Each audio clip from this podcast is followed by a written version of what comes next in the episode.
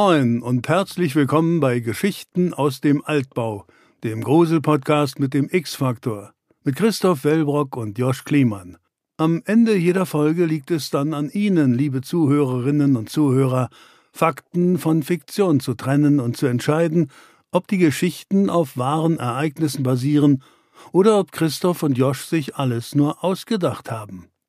Und bevor wir dazu kommen, ob wir in unseren letzten zwei unheimlichen Geschichten voller schauriger Ereignisse, mysteriöser Vorkommnisse und unerklärbarer Phänomene wahre Kerne versteckt haben, die kleine Spoilerwarnung, denn die neuen Geschichten von Folge 96 mittlerweile beginnen ab 18 Minuten und 30. Und jetzt reden wir zunächst über meine Christus? Ich glaube, deine war zuerst. bla bla bla und fremdes Ebenbild. Ähm, Grüße aus Mowitzk. Wir reden jetzt Stimmt, zuerst meine über, meine über Christus Geschichte. Äh, und zwar hieß sie Grüße aus Smowitzk. Ähm, Richtiger Zungenbrecher.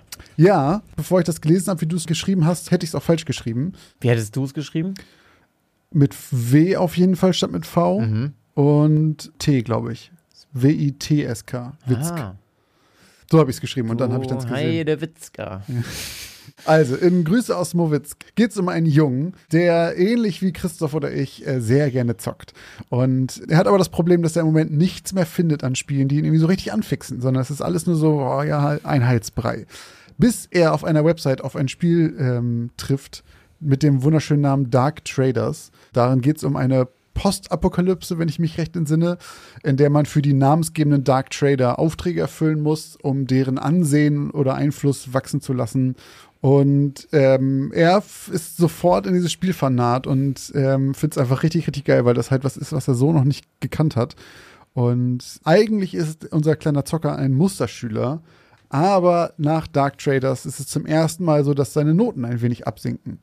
Und deshalb ziehen seine Eltern auch Konsequenzen. Und er bekommt tatsächlich PC-Verbot. Und während der Zeit, in der er dann nicht zocken darf, musste er auch sehr, sehr viel an dieses Spiel denken, was auch forschend war, dass das einfach die ganze Zeit sein, sein Kopf so füllt, weil er immer an jeder Sekunde überlegt, äh, was er da als nächstes machen könnte. Nach dem Aufwachen direkt über denkt, ich möchte wieder Dark Traders zocken. Und in dieser gesamten Woche, in der er nicht zocken darf, ich glaube, es war eine Woche, kriegt er aber plötzlich SMS von einer fremden Nummer und kann damit nicht so richtig was anfangen. Irgendwie wird ihm da was geschrieben von wegen, ähm, dass er da gebraucht werden würde und wo er denn ist. Und wird unterschrieben mit einem Buchstaben. Ich weiß nicht, was es war, J oder irgendwie sowas. Und er trackt dann auch diese Nummer, glaube ich. Und er findet dann raus, dass diese Nummer irgendwo aus Russland kommt. Er denkt sich dabei aber erstmal noch nicht ganz so viel. Ähm, dann ist endlich sein, sein Zwangsurlaub vorbei und er darf wieder zocken. Er erinnert seine Eltern dann daran und die sind sogar noch aus irgendeinem Grund stolz auf ihn, weil er es so pünktlich geschafft hat, sie daran zu erinnern, zu sagen, ja, sehr gut aufgepasst. Und ähm, er setzt sich sofort an den Rechner, schmeißt den an und geht auch ins Spiel. Doch die Dark Trader sind plötzlich irgendwie seltsam abweisend ihm gegenüber und sagen so, du, ich habe jetzt schon wen anders gefunden hier für meine, für meine Arbeit. Meinst du, wir warten hier alle auf dich? Ich glaube, dann macht er das Spiel aus oder so. Dann kommen seine Eltern plötzlich rein und sagen, hey, sorry nochmal, äh, dass das Internet nicht geht, weil irgendwas stimmt mit dem Router nicht. Also du wirst wohl erst morgen wieder weiter zocken können. Und er sitzt dann da und denkt so, what the fuck, ich habe doch gerade gespielt. Und als wäre das nicht genug, kommt dann noch seine Mutter mit einem Paket hinein und sagt, hier, das wurde übrigens für dich abgegeben. Letzte Nacht auch irgendwie merkwürdigerweise, warum auch immer jemand nachts Pakete bringt. Er öffnet das Paket und da drin ist eine Matroschka-Puppe. Ähm, und damit entlässt Christoph uns aus seinem Spiele-Pitch. Ähm, und ich glaube, das war das Ende, ne? Sagt er da noch irgendwas? Äh, nee. Okay. Nee, er sieht, also er sieht schon ähm, vorher, dass, ähm, dass die äh, Adresse auf dem Paket in Kyrillisch geschrieben ist. Ah, ja, da okay. fängt er schon an, Schnappatmung zu kriegen. ähm, nee, genau, aber so ist richtig, wie du es zusammengefasst hast, ja. Okay, wir haben euch gefragt, was ihr glaubt und von euch sagen 40% sie ist wahr und 60% sie ist falsch, was mich ein bisschen wundert, weil ich sehr, sehr klar sagen würde, sie ist falsch. Ähm, zum einen, weil ich denken würde, ich hätte von diesem Spiel schon was gehört. So, ich bin ja auch, ähm, ich kenne ja ein, ein, zwei MMOs und es hätte mich gewundert, wenn ich daran so vorbeigegangen wäre. Ich muss aber tatsächlich zugeben, dass ich im Nachhinein Dark Traders mal gegoogelt habe. Oh. Ähm, weil ich so dachte, also weil ich tatsächlich diesen, ich war mir nämlich sehr unsicher, ob du dir das einfach ausgedacht hast oder ob du es irgendwo her hast. Mhm. Und ich fand das einfach eine sehr detaillierte und krasse Idee für so ein Spiel. Irgendwie fand ich das wirklich ganz cool. Mhm. Für einfach nur ausgedacht. So, nicht, dass ich dir das jetzt äh, nicht zu, äh, Mhm. zumuten, nein, zutrauen würde. Aber deswegen habe ich Dark Traders gegoogelt, weil ich dachte, vielleicht gibt es einfach genau das. Habe aber nichts gefunden. Ähm, ein, zwei Kommentare bei Instagram lassen mich jetzt was vermuten, aber ich habe deswegen auf jeden Fall gesagt, sie ist falsch. Und ich sage aber auch, du hast es von irgendwo. Ich sage ein Film oder Buch. Also die ganze Geschichte ist komplett ausgedacht. Von Okay. vorne. Auch das Spiel, ähm, du hattest insofern schon beim, bei der Folge recht, dass Inspiration auf jeden Fall von Escape from Tarkov kam. Ja, habe ich mir gedacht. Ähm, das auf jeden Fall. Bei Tarkov ist es halt so, es gibt da die Trader, die, die heißen da so, das sind deine Questgeber auch. Das ist da nur so, dass du bei denen so, so einen Reputationswert bekommst und je höher der ist, desto, desto mehr Waren verkaufen die dir. Also je höher dein Wert ist, desto höher ist das Level bei denen und desto mehr geile Sachen kannst du von denen im Prinzip kaufen. That's it.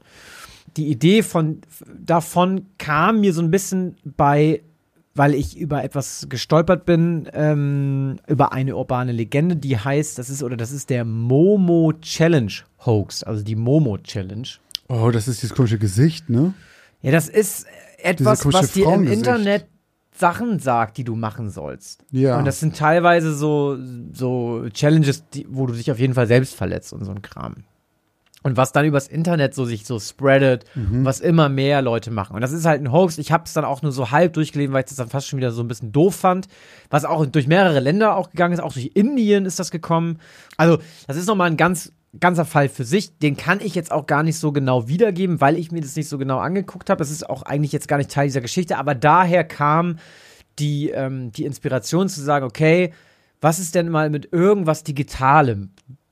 So, und da ich ja auch viel zocke, war ich dann so, okay, was ist denn mit einem Videospiel, was dich ultra verfolgt, aus positiven Gründen, weil du super gerne zockst, weil es dich irgendwie halt total mitnimmt und aber dann plötzlich sogar ein bisschen in die reale Welt rüberkommt und dann diese Trader plötzlich die SMS schreiben und sagen, sag mal, wo bleibst du eigentlich und so und eben dieses J-Punkt und R-Punkt, das ist halt ne, Ju, Juri und Reuersch so, die haben ihm dann geschrieben.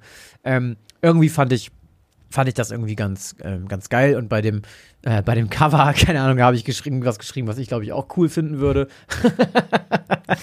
genau, und ähm, ja, also das ist von vorne ein bisschen ausgedacht. Und von dem Buch, ich glaube, Erebos ähm, hieß es oder heißt es, habe ich ehrlich gesagt, muss ich wirklich gestehen, es ist mir fast schon unangenehm gewesen, weil es ja wirklich total viele geschrieben haben. Ich habe es noch nie gehört. Wirklich? Ich habe es noch, nee.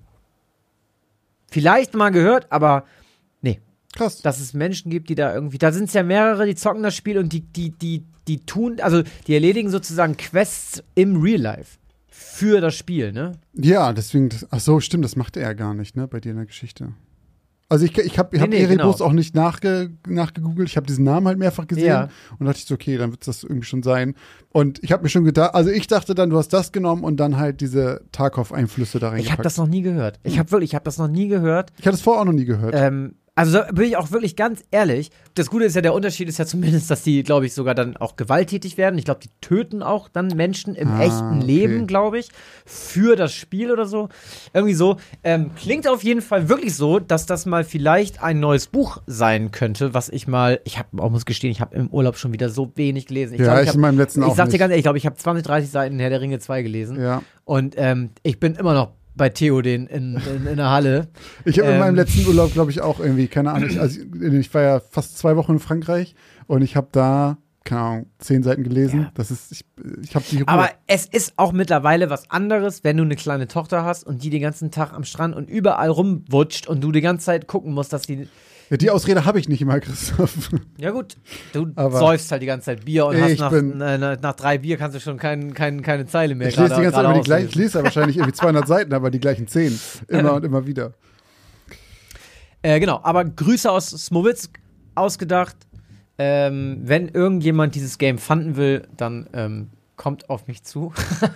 Ja, Ähm, Activision und Ubisoft sind gerade wenn ihr hellhörig zuhört, geworden. Ähm, genau, und die ursprüngliche Inspiration Momo Challenge Hoax, ich glaube, der wird jetzt nicht mehr Teil dieses Podcasts werden als Urban Legend. Und ich, wie gesagt, wenn ihr das googeln wollt, googelt das mal.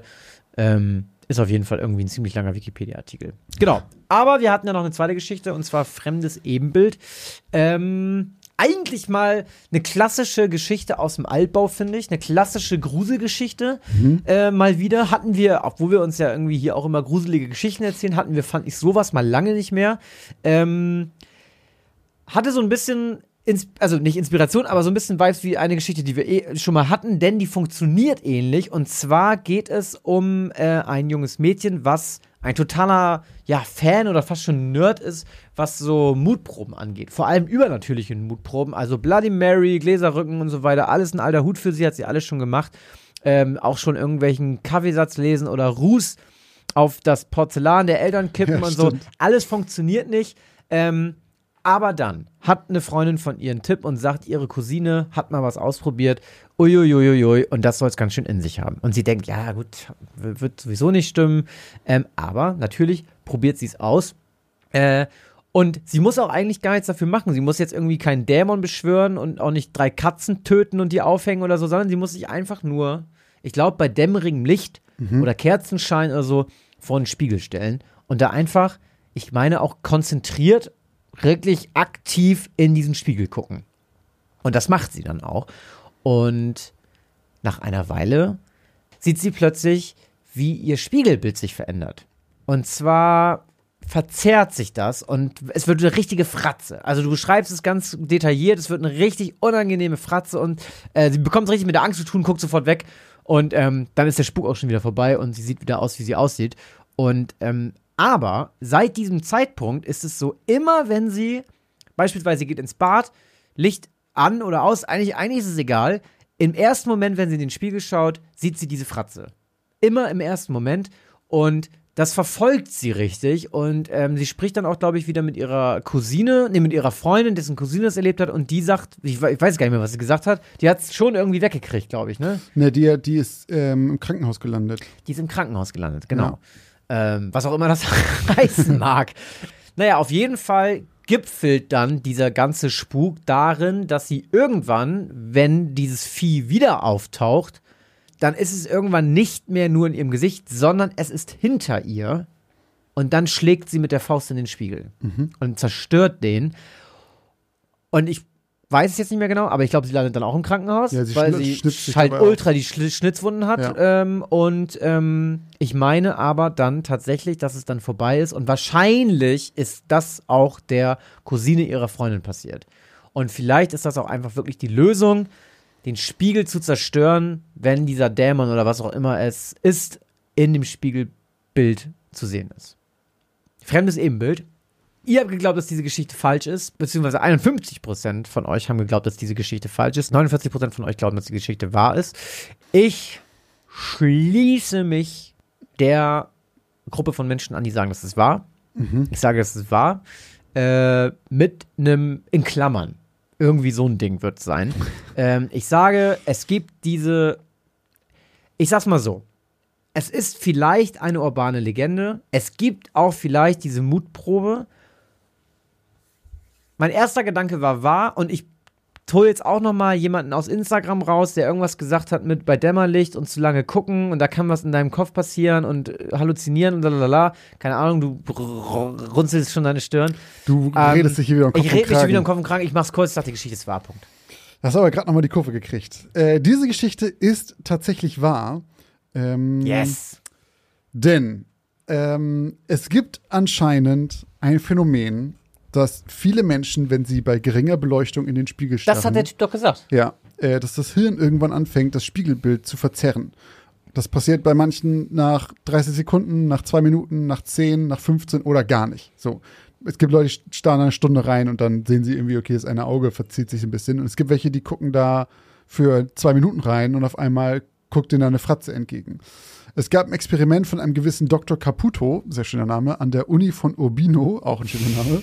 Ähm, Das klingt wirklich klingt nach, ausgedacht, ne? nach einer Geschichte aus dem Altbau. bei der die Leute halt danach ankreuzen konnten, was sie gesehen haben. Und 28% haben eine fremde Person gesehen, 48% äh, haben monströse Gestalten gesehen und ganze 66% der Probanden haben von starken Verzerrungen in ihren Gesichtern geredet.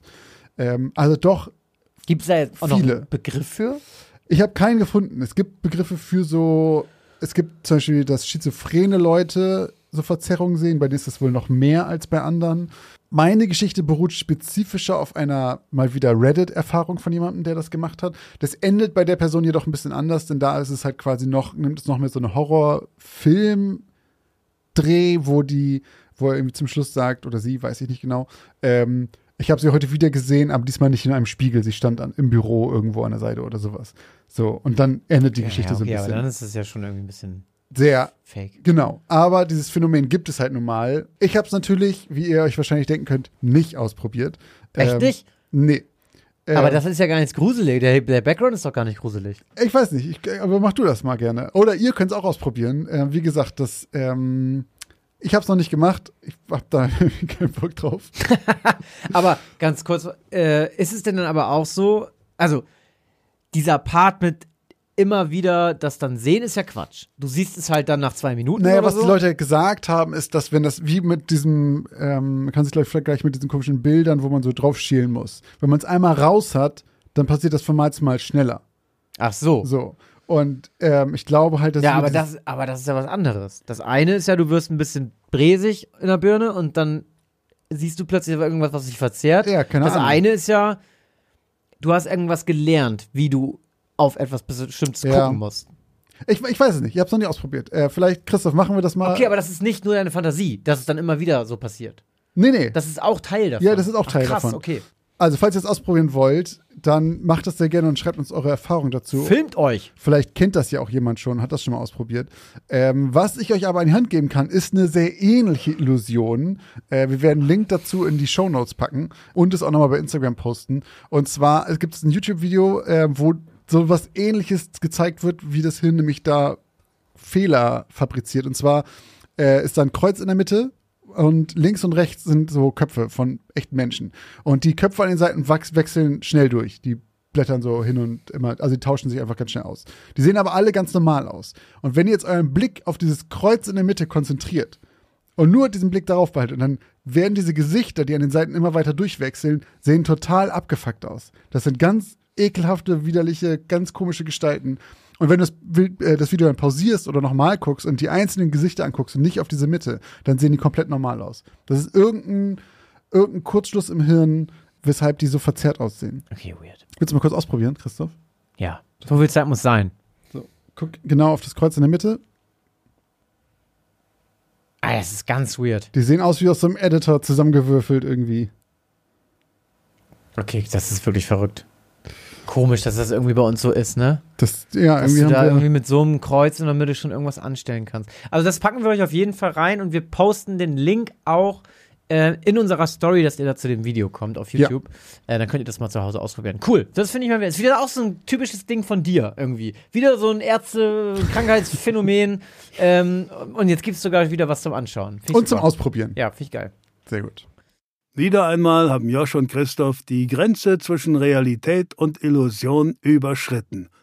Wie ging es Ihnen beim Hören der letzten zwei Geschichten aus dem Altbau? Konnten Sie Wahrheit von Fiktion unterscheiden? So, dann fangen wir aber heute an mit deiner Geschichte, denn wenn ich das letzte Mal begonnen habe, darfst du heute beginnen. Ähm, ich bin gespannt. Okay, dann fange ich heute an. Meine Geschichte von Folge 96 trägt den Titel Vollpension. Was hältst du hiervon? Hannah schob ihrem Freund Gregor ihr Handy unter die Nase. Viel zu teuer für nur ein Wochenende. Aber was ist mit dem hier? Er drehte ihr den Laptop zu. Viel zu hässlich für ein ganzes Wochenende, lachte Hannah. Seit Stunden schon durchstöberten die beiden sämtliche Online-Portale nach Ferienwohnungen. Sie hatten sich entschlossen, am letzten Oktoberwochenende einen Kurzurlaub im Harz zu machen. Nur ein verlängertes Wochenende, von Donnerstag bis Dienstag. Es war recht spontan, da ihre eigentlichen Pläne abgesagt wurden. Freunde von ihnen waren kurzfristig krank geworden. Und bevor sie jetzt das verlängerte Wochenende alleine zu Hause verbrachten, hatten die beiden sich entschlossen, zu zweit in den Harz zu fahren. Das Problem dabei, nahezu alle Mietwohnungen dort waren für das verlängerte Wochenende schon weg. Und die, die es noch gab, waren offensichtlich aus gutem Grund noch zu haben. Entweder weil sie unverschämt teuer waren und man sich für das gleiche Geld auch ein Vier-Sterne-Hotel mit Poolservice holen konnte, oder weil sie eingerichtet waren wie ein Obdachlosenheim im 18. Jahrhundert. Es musste doch noch irgendwas dazwischen geben. Doch langsam verloren Hannah und Gregor den Mut. Sie waren kurz davor, die Suche aufzugeben und sich auf ein langweiliges Wochenende zu Hause einzustellen, als Wow, guck dir das mal an, rief Gregor plötzlich und drehte seinen Laptop zu seiner Freundin. Auf dem Bildschirm war ein riesiges, edel anmutendes Gebäude zu sehen. Es war ein dreistöckiges Anwesen mit zwei spitzen Türmen, die aus dem Dach hervorragten. Die Fassade wirkte wie aus einer längst vergangenen Zeit und doch kaum gealtert und gut instand gehalten. Auch die Bilder vom Inneren der Villa standen dem in nichts nach. Edle Teppiche durchzogen die Räume, ein riesiger Kamin, in dem ein Feuer prasselte, Gemälde an allen Wänden. In den Zimmern waren riesige Himmelbetten und frische Blumen standen auf den Tischen. Hanna war hin und weg. Dann scrollte Gregor zu dem Preis. 30 Euro pro Nacht? rief Hanna unerwartet laut. Ja, das muss ein Fehler sein. Da fehlt bestimmt eine Null, oder? Egal, buch das schnell. Vielleicht bemerkt es ja niemand. Wir müssen es zumindest probieren. Das ließ Gregor sich nicht zweimal sagen und nur wenige Minuten später landete eine Bestätigungsmail in seinem Postfach. Die beiden erwarteten, dass jeden Moment eine Absage per Mail kommen würde oder ihr Handy klingelte und sich jemand höflich, doch bestimmt für den Fehler entschuldigte und ihn cancelte. Doch es passierte nicht. Auch nicht am nächsten Tag oder am übernächsten. Und plötzlich saßen die beiden in ihrem Fiat und fuhren Richtung Harz. Sie fuhren vier Stunden. Hannah wurde beinahe ein wenig übel bei all den Serpentinen, die ihr Freund ihrer Meinung nach deutlich zu schnell rauf und wieder runter raste. Doch die gelegentliche Aussicht auf den herbstlichen Wald lenkte sie einigermaßen von dem Hin- und Hergewackel im Auto ab. Als sich der Nachmittag langsam dem Ende näherte, so etwa eine Stunde bevor es dunkel werden würde, kam sie an dem Anwesen an. Es lag ein ganzes Stück abseits vom nächsten Ort an einem Hang und thronte hoch über der Gegend. Gregor und Hannah konnten kaum glauben, dass es tatsächlich so aussah wie auf den Bildern, wenn auch etwas düsterer. Es gab einen kleinen Parkplatz vor dem Haus, der zu ihrer Überraschung vollkommen leer war. Sie parkten, stiegen aus und nahmen ihr Gepäck aus dem Kofferraum. Dann machten sie sich auf den Weg die lange Treppe zum Haus empor. Die Treppe war schon herbstlich verziert mit Kürbissen und einigen Blumen. Auch einige Kerzen brannten in kleinen Glasbehältern und warfen warmes Licht auf die dunklen Stufen. Ah, guck mal, Gregor, rief Hannah ihm zu und zeigte auf drei schwarze Flecken, die auf den dunklen Stufen lagen. Erst als sie sich bewegten, erkannte Gregor, dass es drei pechschwarze Katzen waren. Sie schienen an Gäste gewöhnt zu sein, so wie sie die beiden Neuankömmlinge gekonnt ignorierten. Gregor war froh, dass Hannah gerade vollgepackt mit Taschen war, sonst hätte er sicherlich 20 Minuten warten müssen, bis sie fertig gestreichelt hatte. Stattdessen ging sie weiter zur großen schwarzen Tür des Anwesens, an der weder Klingel noch eine Glocke zu finden war. Stattdessen hing an der Tür ein schmiedeeisernes, teuflisch dreinblickendes Gesicht mit einem großen Ring im Maul. Ein Türklopfer. Das hatte er wirklich schon lange nicht mehr gesehen. Er griff nach dem kalten Ring und ließ ihn dreimal gegen die Tür hämmern. Dann gab die Tür plötzlich nach. Merkwürdig. Er musste das Surren des Türöffners überhört haben. Er schob sie mit einem lauten, knarzenden Seufzer auf und erblickte sofort die Frau an der Rezeption. Sie war ganz in Schwarz gekleidet und trug ein etwas altertümliches Gewand. Das Foyer war von unzähligen Kerzen beleuchtet, die die Gemälde an den Wänden in angenehmes Licht tauchten. Alle Gemälde zeigten Menschen in mittelalterlichen Gewändern oder Frauen, die im Kreis tanzten. Sie sahen uralt aus, doch trugen kein bisschen Staub. Die Deko war nicht unbedingt das, was Gregor sich in die Wohnung gestellt hätte, passten hier jedoch sehr gut rein. Bei dem kurzen Gespräch mit der Empfangsdame befürchteten sie erneut, sie würden auf den zu günstigen Preis hingewiesen werden. Doch stattdessen war die etwas kauzige Dame unglaublich freundlich und wies sie noch auf das Abendessen hin, das in nur einer halben Stunde serviert werden würde. Die beiden wurden von einer weiteren Angestellten, die ebenfalls schwarz gekleidet war, auf ihr Zimmer gebracht. Auch hier staunten die beiden wieder nicht schlecht.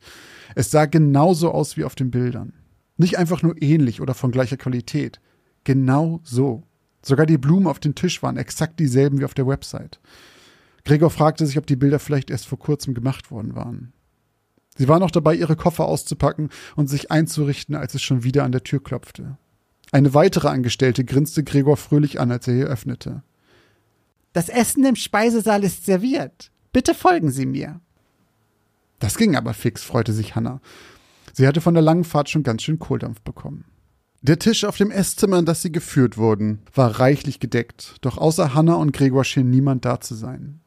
Auf dem Tisch stand jedoch Essen für mindestens zehn Personen. Und es roch so lecker. Dort lag alles, was das Herz begehrte.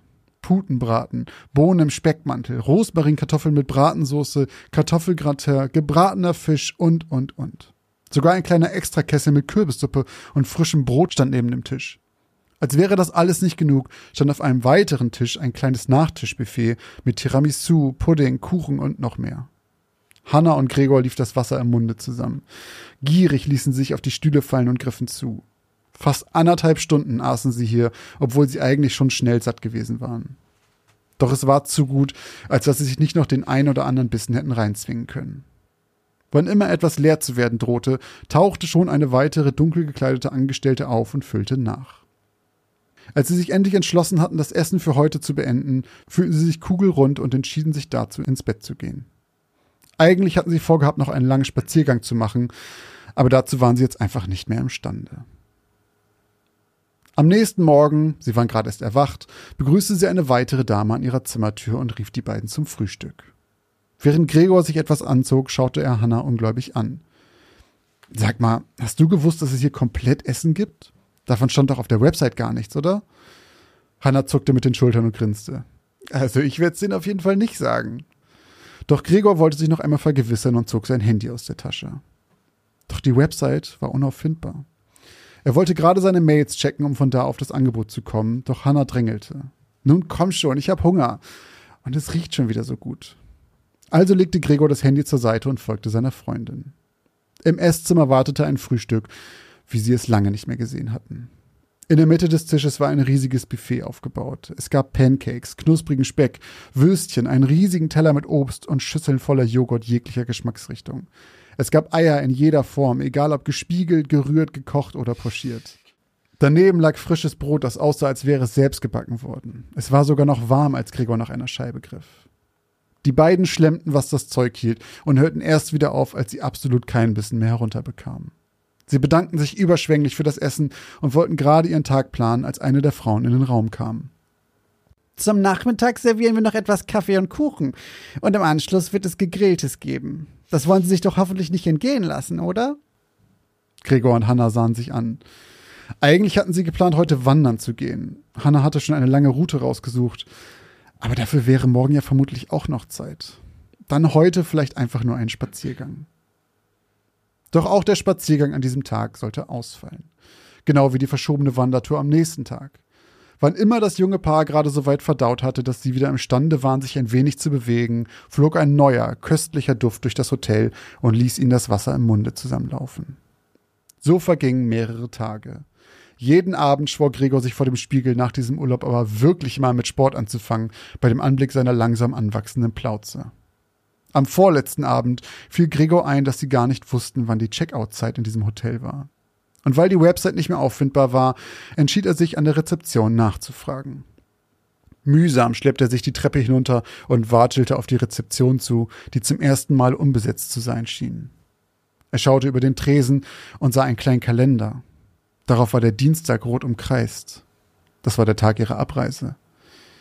Ach, das ist aber nett, dass sie sich das hier so groß markieren, dachte er sich und drückte die Klingel am Empfang. Sofort tauchte eine schwarz gekleidete Dame im Raum auf und huschte zur Rezeption.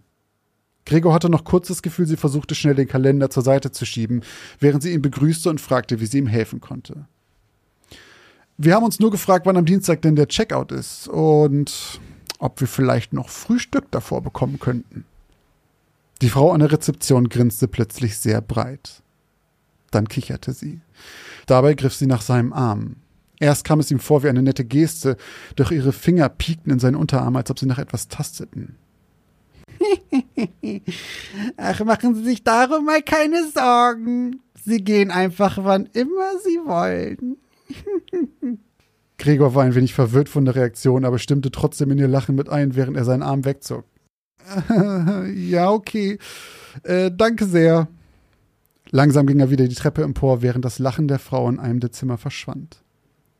Jetzt erst fiel ihm auf, dass er hier bisher nur Frauen gesehen hatte. Arbeitete hier wirklich kein einziger Mann in diesem Etablissement? Stimmen rissen ihn plötzlich aus seinen Gedanken. Sie kam aus einer der Zimmertüren, die noch einen Spalt offen stand. Er lauschte. Es waren die Stimmen von mehreren Frauen.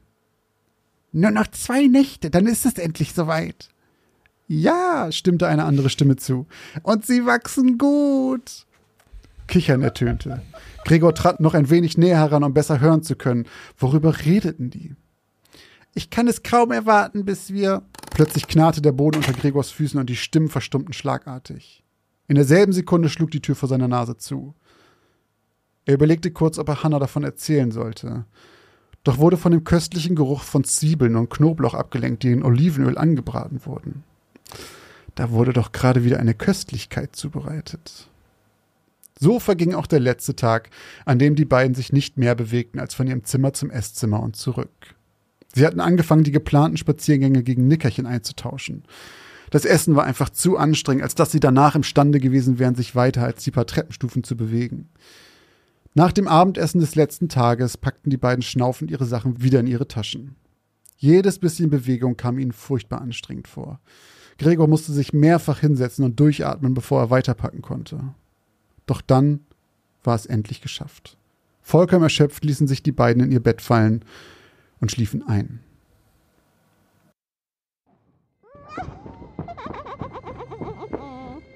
Gregor erwachte von einem Kichern. Es klang dumpf. Schritte waren zu hören. Viele Schritte. Als ob auf dem Flur unzählige Personen herumschleichen würden. Er weckte Hannah und hielt sich die Finger an die Lippen, um ihr Stille zu gebieten. Verwirrt horchte jetzt auch Hannah und runzelte die Stirn. Was war da los? Erst jetzt bemerkte Gregor das merkwürdige Licht. Er schaute aus dem Fenster und erschrak beim Anblick des roten Mondes am Himmel, der die Nacht in gespenstisch flammendes Licht tauchte. Doch das war nicht das einzig Merkwürdige, was er da draußen sah.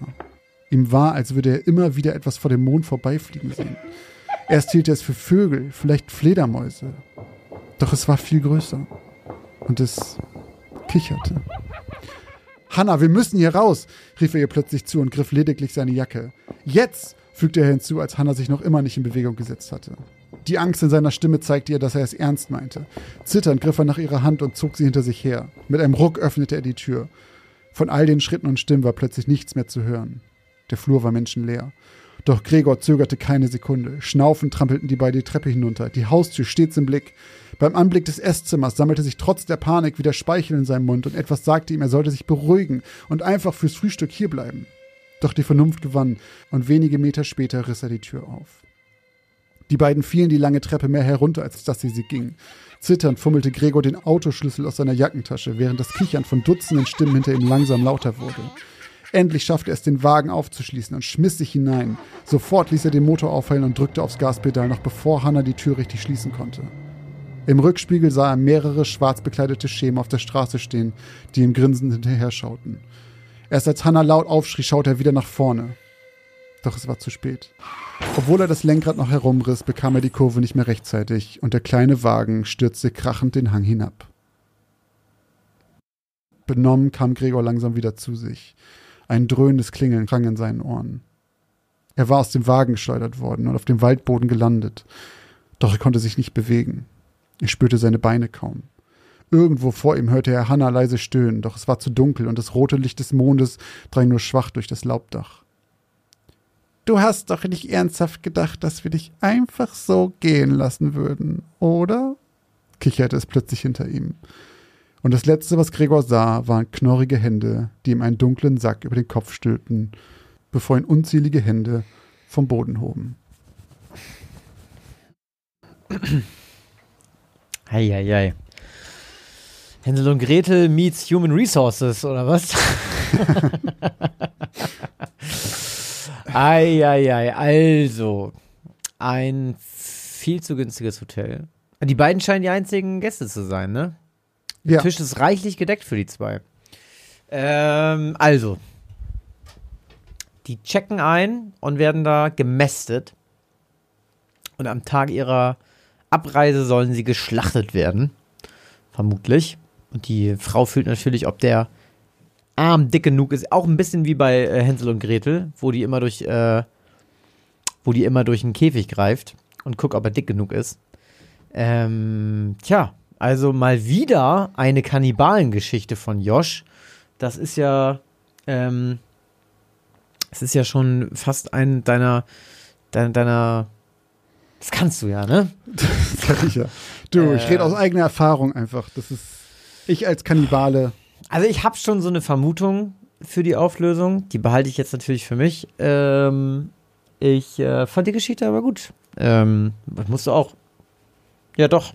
Also an Hänsel und Gretel muss ich vor allem denken.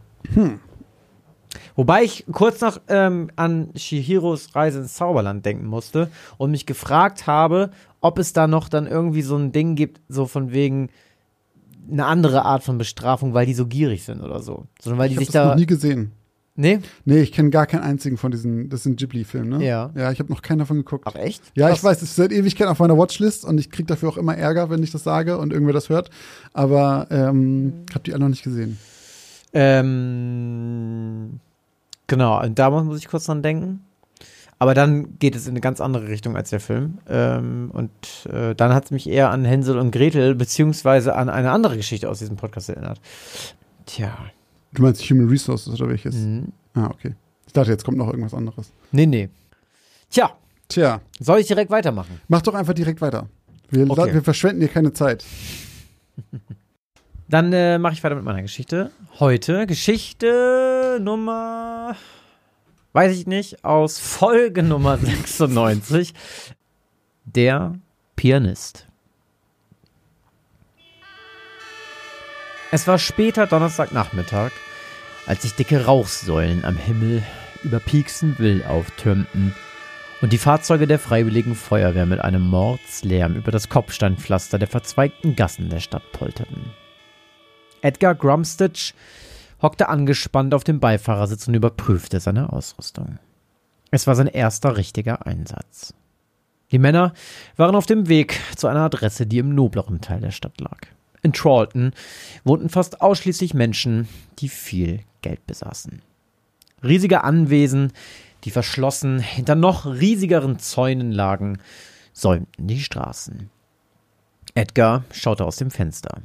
Der schwarze Turm aus Rauch war nur noch wenige Häuser entfernt. Und der Geruch von Ruß und Feuer drang jetzt zu ihm in die Fahrerkabine. Macht euch bereit, befahl der Captain und lenkte das Löschfahrzeug auf das Grundstück mit der Hausnummer 13. Als der Wagen stoppte, sprangen die Männer sofort heraus und begannen unverzüglich mit ihrer Arbeit. Nur Edgar blieb für einen Moment wie angewurzelt vor der Villa stehen und sah dabei zu, wie Fensterscheiben zerplatzten und orangefarbene Flammen aus den Öffnungen züngelten. Jetzt steh hier nicht rum, Grumstitch, raunte ihn der Captain an, und Edgar fuhr vor Schreck zusammen. Er drehte sich um und rannte zu seinen Kameraden und begann ebenfalls damit, das Feuer zu löschen. Einige Stunden später setzte sich Edgar erschöpft auf die kleine Treppe, die zum Eingang des Hauses führte. Seine Augen brannten und seine Kehle war staubtrocken. Das Haar war klitschnass und Schweiß quoll unter dem Helm hervor und tropfte ihm auf die Knie. Sie hatten den Brand gelöscht, doch für den einzigen Bewohner des Hauses war jede Hilfe zu spät gekommen.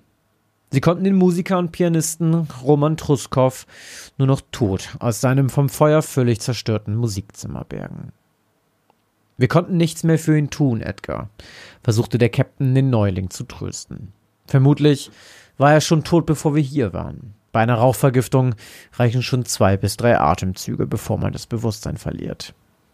Edgar nickte abwesend, doch er hätte schwören können, dass er im Treppenhaus des Hauses durch seine Gasmaske hindurch Musik gehört hatte. Eine Melodie, gespielt auf einem Klavier. Wahrscheinlich hatte er sich das einfach nur eingebildet. Er stand auf und nahm die Flasche Wasser, die ihm der Captain reichte, dankbar entgegen. Helfen wir den anderen, sagte der Captain. Und die beiden standen auf und machten sich wieder an die Arbeit. Ein paar Monate später legte Scott Fleming den Füllfederhalter zurück auf den Tisch und lehnte sich anschließend mit gefalteten Händen zufrieden nach hinten. Er hatte den Kaufvertrag unterschrieben. In nur wenigen Wochen würden er und seine Familie umziehen und dann endlich im schönen Tralton von Peaksonville wohnen. Nachdem der 43-jährige Geschäftsmann vor zwei Jahren zu viel Geld gekommen war, hat er den Immobilienmarkt von Peaksville studiert und verzweifelt nach einem Haus für sich und seine Familie gesucht. Dann die große Überraschung. Vor wenigen Tagen klingelte sein Telefon. Es war sein Makler. Ein Haus stand zum Verkauf. In bester Lage und gutem Zustand. Einziger Haken. Es stand neben dem vor kurzem abgebrannten Haus, in dem der Musiker Roman Truskow zu Tode gekommen war. Doch nach der ersten Besichtigung wusste Scott nicht so genau, warum das ein Haken sein sollte. Das Haus hatte nichts vom Rauch oder Ruß abbekommen oder sonst irgendwelche Schäden erlitten. Natürlich war es nicht unbedingt wertsteigernd, wenn der Nachbar nebenan in Flammen aufging, aber warum es den Wert mindern sollte oder gar die Nachbarn zum Auszug bewegte, erschloss sich ihm nicht so richtig. Die Vorbesitzer verhielten sich über ihre Gründe zudem auch ziemlich diskret. und antworteten auf Scotts Nachfrage beim Notar nur, dass sie Dichter zu ihrem Sohn und ihren Enkelkindern ziehen wollten.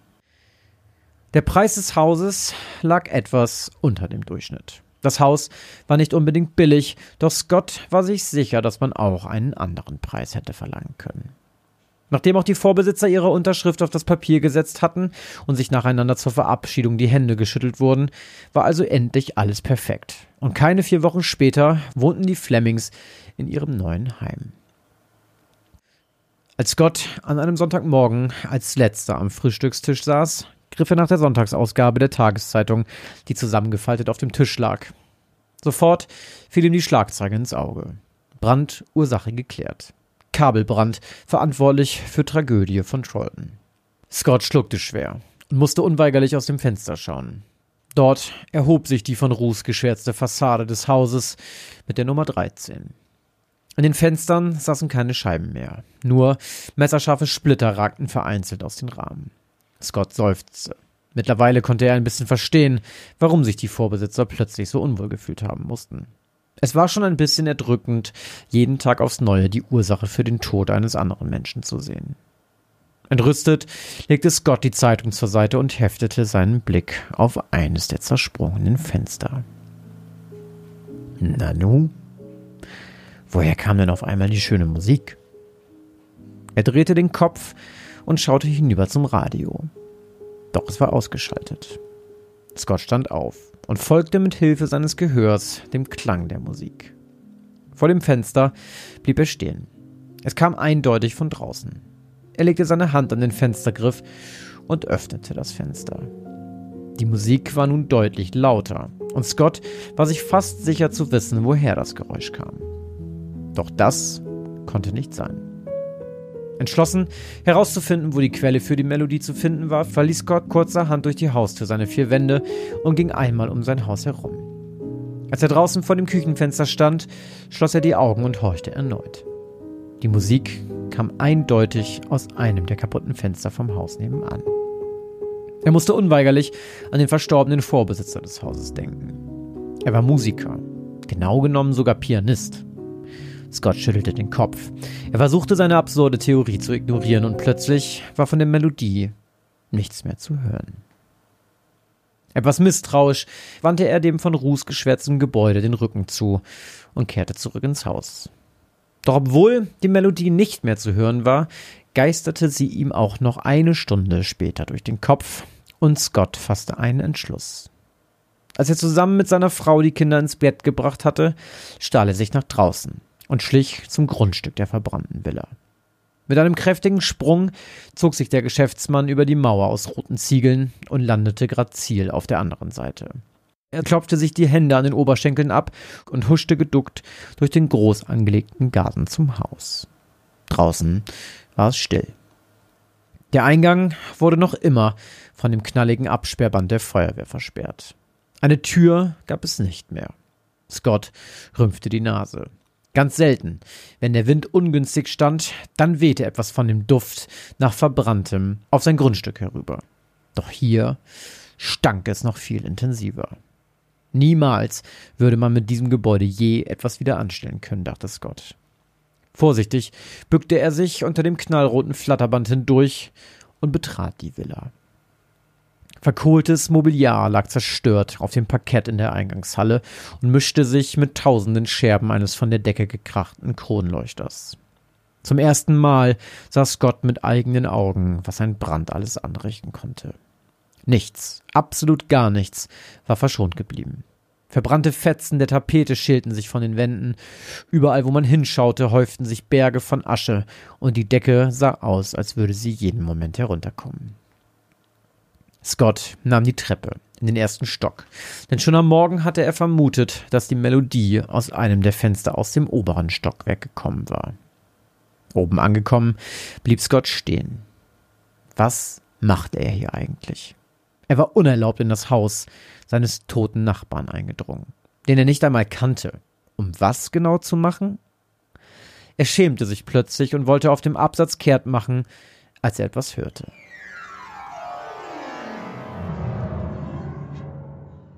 Was war das? War das etwa ein Klavier? Scotts Augen verengten sich zu Schlitzen und er spitzte die Ohren. Er halluzinierte also nicht. Entschlossen ging er in die Richtung, aus der das Geräusch gekommen war. Dafür durchquerte er den langen Flur, auf dessen Boden ein völlig verbrannter Läufer lag, und nahm die dritte Tür zu seiner Linken. Volltreffer. Das Zimmer schien das Musikzimmer gewesen zu sein. In einer Ecke des Raumes stand ein völlig zerstörtes Schlagzeug und auf dem Boden lagen mehrere Saiteninstrumente, die während des Feuers aus ihren Wandbefestigungen gefallen waren. Von der Zimmertür aus konnte Scott durch einen mit Scherben gespickten Fensterrahmen nach draußen schauen und erkannte seine Küche. Das passte ja schon mal. Dann fiel seine Aufmerksamkeit auf den Flügel, der auf dem Parkett in der Mitte des Zimmers platziert war. Er sah edel und teuer aus. Doch was viel auffälliger und gleichzeitig sehr merkwürdig war, war, dass der Flügel im Gegensatz zum Rest der Instrumente und des Hauses nicht einen einzigen Kratzer vom Feuer abbekommen hatte und völlig unversehrt war. Scott konnte sogar sein Spiegelbild im Glanze des Lacks erkennen. Für einen Moment begutachtete er sein gespiegeltes Ich und zuckte plötzlich unvermutet zusammen. Ruckartig wirbelte er herum. Er hatte noch jemanden gesehen. Jemand, der hinter ihm stand. Doch er war allein. Außer ihm war niemand in dem Musikzimmer. Plötzlich zuckte er erneut zusammen. Der Flügel. Was ging hier vor? Scott bekam es plötzlich mit der Angst zu tun. Hals über Kopf stürzte er aus dem Zimmer und rannte die Treppen nach unten. Er durchquerte die Eingangshalle, bückte sich unter dem Flatterband hindurch und verließ das Grundstück so, wie er es betreten hatte. Stunden später tippte Scotts Frau Scott auf die Schulter. Sie hatte bemerkt, dass ihr Mann während der gesamten Spieldauer des Films, den sie sich gemeinsam angeschaut hatten, abwesend gewesen war. Ich weiß nicht, worüber du dir den Kopf zerbrichst, aber vielleicht solltest du jetzt mit mir zusammen ins Bett gehen und schlafen, sagte sie sanft. Scott sah zu ihr auf. Vielleicht hatte sie recht. Vielleicht würde es helfen, um nicht mehr an die seltsamen Vorfälle zu denken. Er nahm ihre ausgestreckte Hand und folgte ihr nach oben ins Schlafzimmer.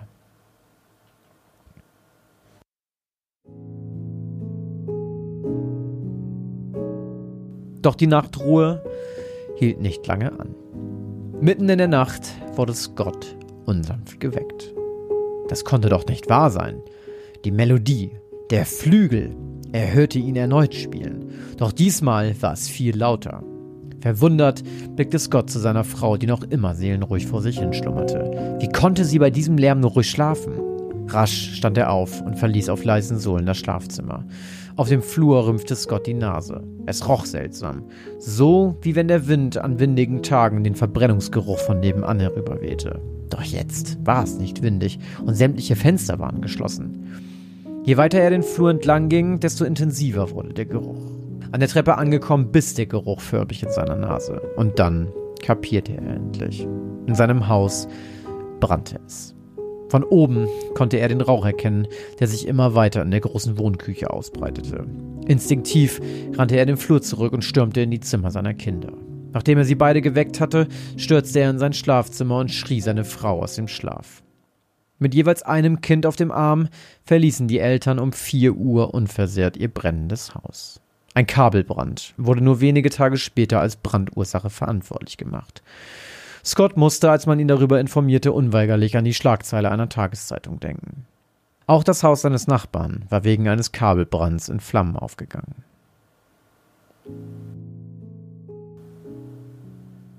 Leicht schmunzelnd schaute der Ehemann und Vater eines Abends in der Lobby eines Hotels, in dem er und seine Familie für eine Weile untergebracht waren, zu dem schwarz lackierten Flügel herüber, an dem ein begnadeter Jazzpianist spielte und nippte an einem Glas Rotwein. Er lauschte dem Klang der Melodie und versuchte sich nicht vorzustellen, was wohl passiert wäre, wenn er in dieser Nacht nicht unsanft geweckt worden wäre.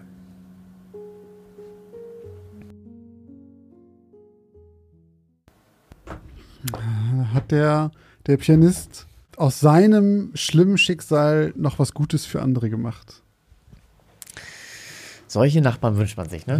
Hm, ich habe es am Anfang nicht ganz gerafft, weil ich dann die ganze Zeit dachte, von wegen, oh, er hat ein günstiges Haus gekriegt und sowas. Ja, gut, weil er in dieses, in das, das verbrannte, verbrannte Haus zieht. Einzieht. äh, ich habe mal gehört, dass, dass so ein Verbrennungsgeruch nie wieder rausgeht. Dass wenn du Ja. so ein, äh, wenn ein Haus wirklich abgebrannt ist, dann kannst du noch abreißen, weil das wird für immer irgendwie nach Ruß und Rauch und so, weil das irgendwie anscheinend nie so ganz wegzukriegen ist. Und das stinkt auch mega sick. Also, ähm, es hat ja mal das Haus am, an der Silberkreuzung, da, wo gefühlt alle drei Jahre immer was Neues einzieht. Da war als letztes, glaube ich, ein Grieche drin. Und da hat's vor, ich weiß jetzt gar nicht, also so lange ist das nicht her, da hat's gebrannt, richtig gebrannt. Und ähm, ist aber niemand zu Tode gekommen, ist auch, glaube ich, niemand verletzt worden. Aber das Ding ist jetzt ja auch zu, das ist komplett zugekleistert. Ich glaube, ehrlich gesagt, da kommt ein KFC rein okay. witzigerweise. Äh, auf jeden Fall, als die dann da noch, da sage ich mal, Leute drin hatten, die da auch mit Masken und so dann dafür gesorgt haben, dass da mal ein bisschen aufgeräumt wird und da alles rauskommt. Alter, du bist daran vorbeigegangen, die Fenster waren auf. Das hat, wirklich, das hat so widerlich gestunken. Das hat nichts damit zu tun, dass du irgendwie mal eine Zeitung anzündest oder Ja, sowas ja. oder einen Kamin oder so. Oder auch dieser Feuergeruch bei kaltem Wetter, der ist ja geil. Ja, der ist so. voll geil. Aber Dieser das, Kamingeruch meinst du, ne? Boah, ja. das hat so widerwärtig gestunken. Und da habe ich auch gedacht, das kriegt sie nie wieder, das kriegst du nie wieder raus. Das Nee. geht nie wieder weg. nee, habe ich auch so gehört. Also ich kenne das nur so hier in ähm, zwei, drei Straßen weiter, ist mal so ein Telefon, so ein Handy-Shop irgendwie abgebrannt. Das hat auch richtig krass gestunken. Und in Findorf habe ich gesehen, das muss richtig bitter sein. Da hat so eine Wohnung anscheinend gebrannt. Du hast richtig gesehen, dass die ganze Wohnung war komplett verbrannt, der ganze Balkon war verbrannt, aber da drüber waren auch noch Wohnungen. Und dann Oh. quasi beim, bei dem Balkon da drüber war das gesamte Gestell von dem, von dem, wie heißen diese Ausfahrdinger nochmal? Markise? Von der Markise war alles so geschmolzen und sowas. Also da kannst du ja auch froh sein, wenn da nicht mehr passiert. Also, weil stell dir mal vor, du wohnst in so einem Mehrparteienhaus mit 50, 60 Leuten, in so Riesenhäusern Ja. und irgendein Hiopai lässt da mal die Pizza zu lange im Ofen. Weil er sich einen Joint zu viel reingedreht hat. Soll passieren, ja. Nee, ohne Witz. Das Ja. ist dir mal jemandem passiert, den meine Freundin kennt. Bei dem äh, ist mal äh, die Feuerwehr einmarschiert und hat die Tür eingetreten. Genau aus dem Grund. Weil er das nicht gerafft hat. Der hat was? halt sich, der war stoned, ist eingepennt auf dem Sofa, Pizza ist im Ofen verbrannt und dann hat das da so geraucht, dass die Nachbarn die Feuerwehr gerufen haben. Die Krass. haben die Tür eingetreten und haben ihn da, also, und dann denkst du ja so, stell dir mal vor, deine ganze Existenz ver verbrennt, weil Ja. irgend so ein, jemand, oder nicht mehr, du musst ja auch, manche Feuer passieren ja auch wirklich als Unfall, weil Ja, ja, du einmal unachtsam warst, also du musst jetzt ja nicht irgendwie da einschlafen oder so, aber oder auch so Leute, die mit Zigaretten auf dem Sofa oder im Bett einschlafen. Das ist ja, passiert ja mega. Da würde ich aber auch echt nicht zögern. Wenn du das Gefühl hast, es riecht so doll nach Feuer, dass hier irgendwas brennt. Also, was hast du denn zu verlieren, wenn rufst du halt die Feuerwehr, wenn es halt nicht so ist, dann es war irgendwie eine Pizza. Ja, dann ist halt eine fucking Pizza. Nee, klar, Aber- nein, natürlich, ruft die Feuerwehr, Ja, natürlich, ja. aber stell dir mal vor, das geht, dann, ähm, sag mal, wenn es wirklich ein Ofen ist, dann schwelt das ja da erstmal, Ja. aber wenn da mal eine offene Flamme irgendwo, dann geht das ja teilweise ruckzuck. Es ne? kann ja auch sein, dass du Oh, die ey. Feuerwehr dann noch rufst, aber das ist trotzdem schon zu spät, weil allein das Wasser von der Feuerwehr, die auch, alles, was du hast, kaputt macht. Alles, es ist einfach alles danach im Ja. Arsch. Und es ist ja auch vor allem das Schlimme, ist, es ist alles einfach auch weg. Also Naja, es ist so nicht einfach irgendwie- wichtige Unterlagen, Ja. Geburtsurkunden oder irgend so eine Sachen oder auch irgendwelche äh, Andenken. Es ist alles einfach weg. Also es ist so, kriegst du nicht wieder. Nee, es muss fürchterlich sein. Boah, dann, ja, also Brände oder auch eben so, ähm, hier, Leute, die jetzt da zum Beispiel im Ahrtal da vor, ich glaube, zwei oder drei Jahren, ne, diese Flutkatastrophe, Ach so, ja. alles weg, es ist alles im Arsch und auch Feuer, ey, das ist so, ah. und bei Feuer, dann ist, bist du ja auch dann, ver also, du bist ja dann auch so voll ausgenockt. Eben so, wirklich so zwei, drei Atemzüge und Ja, dann bist stimmt, du weg. So, ja. du bist nicht tot, aber du bist halt weg und dann Ja, aber du stirbst kannst später. auch, ja genau, du kannst auch echt schnell sterben davon. Also eine Rauchvergiftung ist ja, du kannst sie ja schnell kriegen und die kann dich auch noch Tage später, glaube ich, killen. So. Ja, aber es reicht ja schon, wenn du einfach ausgenockt wirst und dann Ja. da drinnen liegst und dann du atmest ja als Ohnmächtiger weiter. Du ziehst ja noch mehr Rauch ein Ja, und dann stimmt. stirbst du halt einfach, ne? Und äh, also ganz, ganz, ganz, ganz, ganz, ganz schlimm. Ähm, wir haben bestimmt den einen oder anderen äh, bei uns in der Community, der bei der Freiwilligen Feuerwehr arbeitet. Oh ja, da bestimmt. würde mich mal, also ich weiß ja auch, dass wir auf jeden Fall Leute haben, die äh, Bei bei, den Sanitätern und so weiter Ja. sind, aber auch mal so. Feuerwehr würde mich auch mal interessieren, ähm, mit, mit was für so einem, das würde mich wirklich mal interessieren, was für ein Mindset diese Leute haben. Ähnlich wie Polizisten, die ja auch immer nur in solchen, sie- du wirst ja immer nur gerufen, wenn irgendeine Kacke passiert. Ja, So, stimmt. ne? Und bei so Feuerwehr denke ich mir mal, boah, ey, ich meine, als Polizist hast du oft auch mit irgendwelchen Besowskis zu tun, die sich schlagen oder auch mal wirklich so Bagatellscheiße, die nervig ist. Aber bei einem Feuer, ich meine, klar, da kann auch mal nur der Backofen brennen und passiert nicht so viel. Aber, Aber geht ja schon schnell um Leben und Tod dann. Genau, ja, weggerufen wirst, ja, ne? genau. hast recht. Ja. Das ist schon, das ist schon sehr wichtig, dass wir die haben. Also schreibt euch, äh, schreibt uns gerne per E-Mail oder in die Instagram-Kommentare oder sonst, wo ihr uns erreichen wollt, mal eure Stories, liebe Feuerwehr, Frauen und Männer. Gerne. Da werden, würden wir uns drüber freuen. So, die bringen wir jetzt nicht zum hundertsten Mal. Nee, das ist bodenlos. Wir wollen uns heute mal wieder bedanken. Genau, denn wir haben uns natürlich gefreut. ich gucke Josh an, der hat schon angesetzt, aber wo wir uns natürlich. Wir wollen uns bedanken bei all denen, und es sind tatsächlich diesmal sehr viele, die unserer Patreon-Steady-Familie Das hinzugekommen sind sehr sind. erstaunlich viele, ne? Ja, äh, die haben, glaube ich, die, die Halloween-Geschichte gerochen. Und ähm, wir wollen uns bedanken bei Nat, bei Katrin, bei Margret, Sophia, Sophie, Anne, Lynn, Karina, Sarah, Maike, Umberto, Clara, Artful Dodger und Asterz. Äh, das, die sind alle unserer Patreon-Familie hinzugekommen. Und auch bei Steady gab es ordentlich Zuwachs. Und zwar da einmal vielen, vielen Dank an Erich, an Liz, an Melanie, Britta, Lena und an Eileen. Vielen, vielen, vielen, vielen Dank euch. Und Ihr kommt jetzt in den Genuss der Folgen in werbefreier Form dort auf den Plattformen und auch den paar Specials, die wir so im Jahr mal raushauen. Und gerade heute ist, wenn ihr es jetzt direkt am Freitag hört, gerade vor vier Tagen am Dienstag Vor an. drei Tagen. Donnerstag, Mittwoch, Dienstag. Vor drei Tagen kam etwas Neues für euch und zwar die Halloween-Folge. Ähm, wenn ihr, ihr werdet sie wahrscheinlich jetzt schon gehört haben. Ich hoffe, ihr hattet Spaß damit. Als kleines Dankeschön gab es natürlich jetzt auch zum Halloween nochmal ein kleines Extra von uns. Genau, einen kleinen, äh, einen kleinen Treat, wie man so schön sagt. Äh, wir möchten uns natürlich aber auch nochmal ganz herzlich bei allen bedanken, die uns äh, Strafeuros oder einen, eine Spende oder sowas geschickt haben bei äh, PayPal. Und zwar vielen Dank an Melanie, Wiebke, Nina, Daniela, Katja, Mario und Tina. Vielen Dank für eure Euros und großzügigen Supporter-Rinos. Ähm, wenn ihr, also auch nochmal, wenn ihr uns auch supporten möchtet, wenn ihr Steady oder Patreon werden wollt, wenn ihr auch die neueste extra Halloween-Folge ähm, hören möchtet, dann könnt ihr das tun. Ihr könnt auch einfach nur für einen Monat Patreon werden und das dann wieder kündigen. Ihr schließt da kein Jahresabo oder so ab.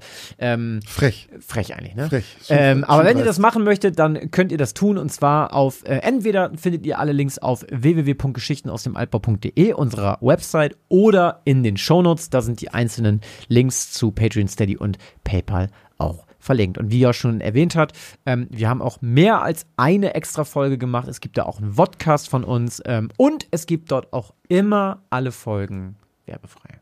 Falls ihr nicht in die Shownotes gucken wollt, aber trotzdem dieses Experiment mit dem komischen Gesichtern an den Seiten sehen wollt, das werden wir auch bei Instagram posten. Da lohnt es sich sowieso, wenn ihr uns da folgt, denn da gibt es immer Int- Hintergrundinfos zu den äh, wahren Geschichten. Dort gibt es die Abstimmung, bei der ihr mitbestimmen könnt oder mit äh, eure Meinung dalassen könnt, ob ihr glaubt, dass die Geschichte wahr ist oder nicht. Oder halt eben auch was über eure freiwilligen Feuerwehrerfahrungen oder sonst was äh, schreiben könnt.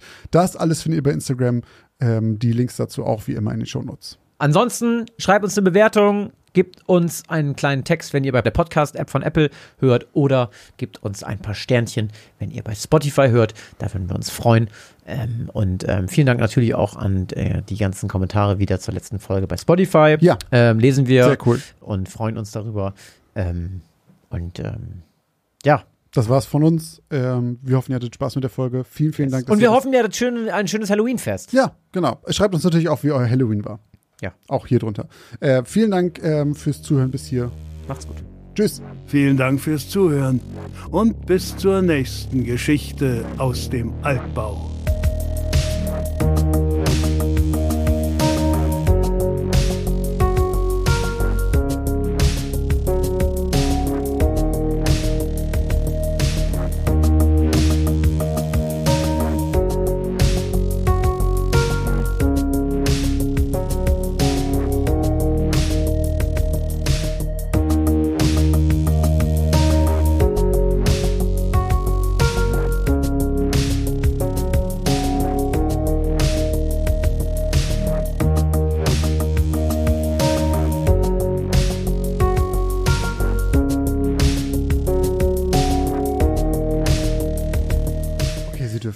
Gut, dann ähm, fange ich an mit. Du schnallst äh, heute sehr viel mit der Zunge. Ja, wie, wie denn? Was? Wie denn? So. Aber halt lauter und noch, noch. Hier, siehst du das Ding? Den ganz dollen Ausschlag da? Oh, what the hell?